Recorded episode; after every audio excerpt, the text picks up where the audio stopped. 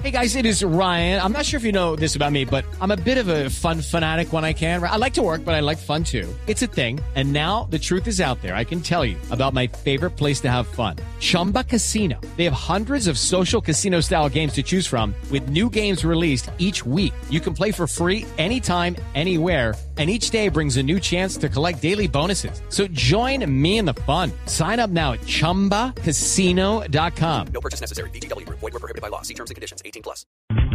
Bueno, Festival de Cine en Cartagena, Sí, señores. sí. Tenemos nuestro enviado especial que nos cuenta justamente sobre el tema, cómo avanza, quiénes han ido, qué se está presentando. Diego Acero, muy buenos días. Hola María Clara, muy buenos días. Aquí seguimos al pie del cañón con el Festival Internacional de Cine de Cartagena que ya llega, está llegando a su fin. Lastimosamente ya estamos en el ciclo de cierre y se han presentado, María Clara, dos documentales muy esperados y además muy aclamados por la crítica.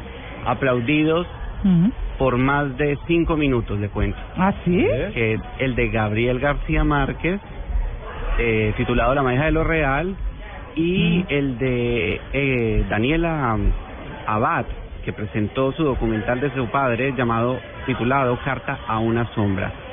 El de la magia de lo real de Gabriel García Márquez es pues una respuesta a la historia de nuestro Nobel de Literatura que además ganó en 1982 y con una narrativa perfecta, una, una descripción y una investigación narrativa muy, muy impresionante. De verdad, el público salió muy feliz Claro. y, y es un documental que además vamos a ver próximamente por el canal Caracol. Muy, muy, muy interesante. Bueno, ¿y la gente qué va a ver hoy? ¿Qué va a ver hoy, Diego?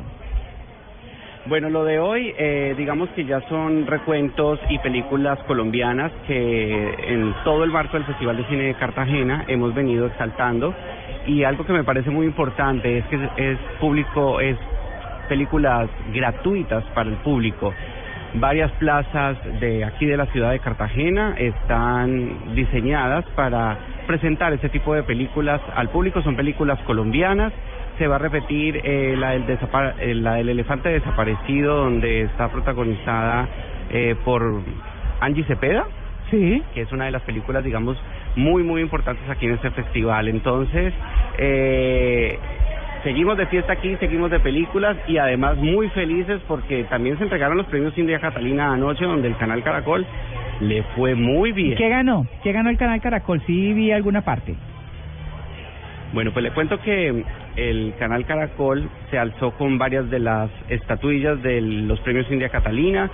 Tuvimos a Majida Isa como mejor actriz protagónica de una telenovela por La Ronca de Oro.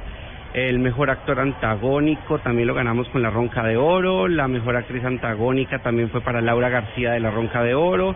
Nuestra compañera de noticias, Mabel Lara, se alzó también con el India Catalina como mejor presentadora de noticias. Los informantes, el programa periodístico también ganó una estatuilla. Eh, la Voz Kids como mejor reality, bueno, mejor dicho, arrasó el canal Caracol anoche en los premios India Catalina. ¡Qué felicidad! Qué bueno. Pues muy bien, es eh, Diego Acero quien eh, nos está contando sobre el Festival Internacional de Cine de Cartagena. Un feliz día, Diego. Gracias.